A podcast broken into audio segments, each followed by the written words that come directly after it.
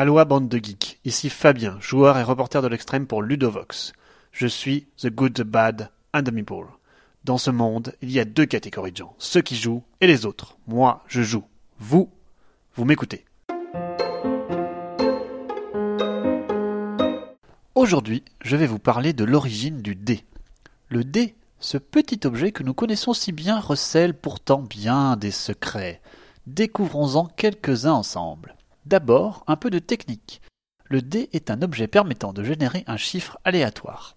Les valeurs ont des probabilités équitablement réparties de se présenter. En bref, le dé est un objet géométriquement régulier dont la seule composante induisant du hasard est le lancer du dit dé. Vous êtes donc maître de votre destin, mais vous ne pouvez appréhender les conséquences du lancer. Que de sens derrière ce petit objet Dès la préhistoire, le dé apparaît il est l'un des grands anciens du jeu et se confond alors avec les osselets. Tous deux résultent en effet d'os à la forme cubique caractéristique. C'est même grâce aux dés découverts dans des tombes étrusques que nous avons identifié l'origine de la numérotation à dix chiffres, reprise par les Romains puis les Arabes, dont nous avons aujourd'hui hérité. Comme quoi, le jeu est depuis l'Antiquité au centre des sciences et du progrès.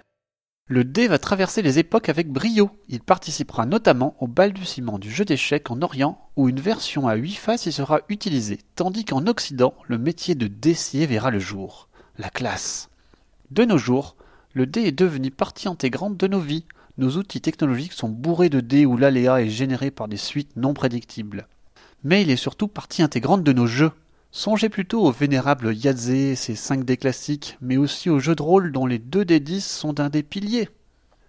Depuis quelques années, le dé a vu une nouvelle apogée. En effet, les coûts de production ayant significativement baissé, nous avons vu arriver un grand nombre de jeux proposant des dés aux faces gravées avec précision. De Quarriors à Descent ou King of Tokyo, en passant par les adaptations à base de dés Tel Pandémie, Through the Edges, Bang et bientôt Race for the Galaxy, le dé connaît un renouveau incroyable.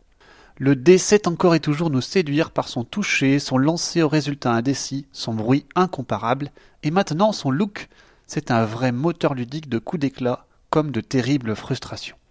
Alea iacta est, comme disait César, traversant le Rubicon. Les dés sont jetés. C'était la Minute le Geek, propulsée par Ludovox.